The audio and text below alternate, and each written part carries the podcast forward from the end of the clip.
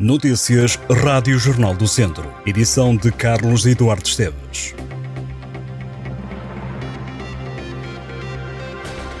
A cumprir prisão domiciliária no Reino Unido e em risco de ser julgado nos Estados Unidos, o jovem de Viseu, acusado de montar uma das maiores redes de venda de dados roubados na internet, quer cooperar com as autoridades portuguesas.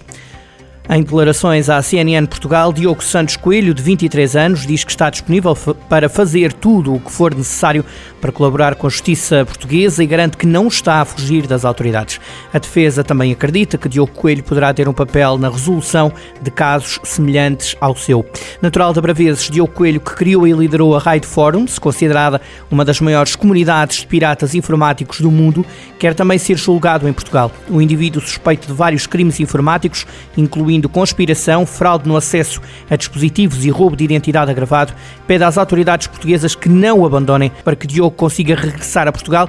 Os advogados pediram às autoridades portuguesas que emitissem um mandado de detenção e investigassem os crimes de que Diogo é acusado pela justiça norte-americana. Como muitos dos alegados crimes terão sido cometidos com recurso a um servidor informático alojado em Portugal, a defesa acredita que o jovem poderá ser julgado em território nacional. No entanto, o Ministério Público recusou o pedido inicial, alegando que não lhe competia investigar os crimes informáticos e que, como os alegados atos tiveram efeito nos Estados Unidos, este é o país competente para o julgar.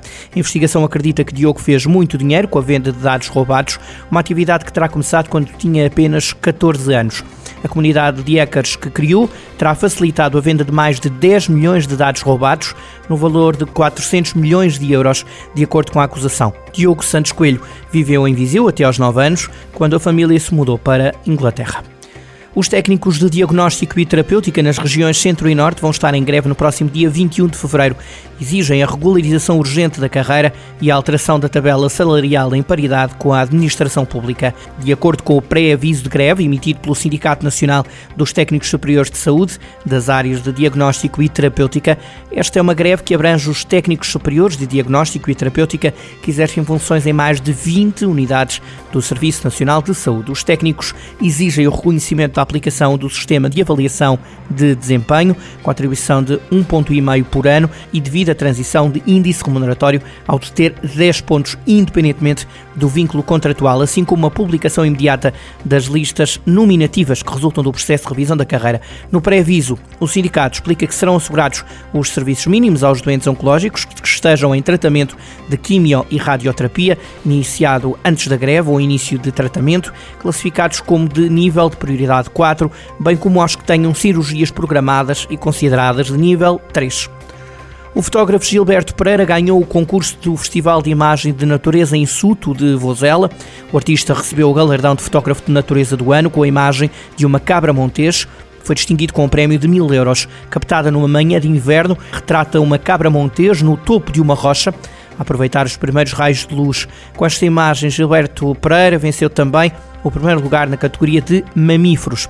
Também entre as imagens distinguidas na 13ª edição do concurso aparecem espécies como tartarugas, baleias, cavalos marinhos, cogumelos ou luendros. Mário Cunha conquistou o primeiro prémio na categoria de paisagem, Nuno Cabrita ganhou a categoria de aves, Hugo Amador triunfou nos répteis e anfíbios, a melhor fotografia na categoria de peixes e invertebrados é da autoria de João Rodrigues, Miguel Serra ganhou o galardão de flora e fungos, Ângelo Jesus recebeu a distinção de melhor trabalho de arte fotográfica, Nuno Henriques ganhou na categoria do Parque Natural Local Voga Caramulo. Os vencedores de cada categoria receberam prémios de 500 euros. O fumeiro flor de sal, produzido em Carregal do Sal, foi distinguido no nono concurso nacional de alheiras tradicionais portuguesas.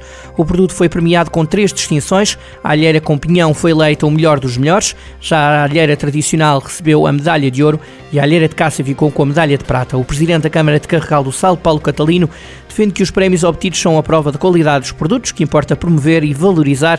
Esta já não é a primeira vez que as alheiras de Carregal do Sal são reconhecidas num concurso nacional de alheiras tradicionais.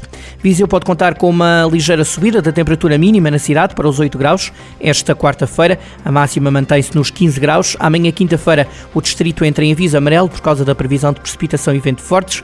O aviso começa às 9 da manhã e deixa de estar ativo às 9 da noite. Na sexta-feira, há novo aviso do IPMA, apenas para a possibilidade de chuva forte. O alerta amarelo na sexta-feira inicia às 6 da manhã e termina às 3 da tarde. Estas e outras notícias em jornaldocentro.pt.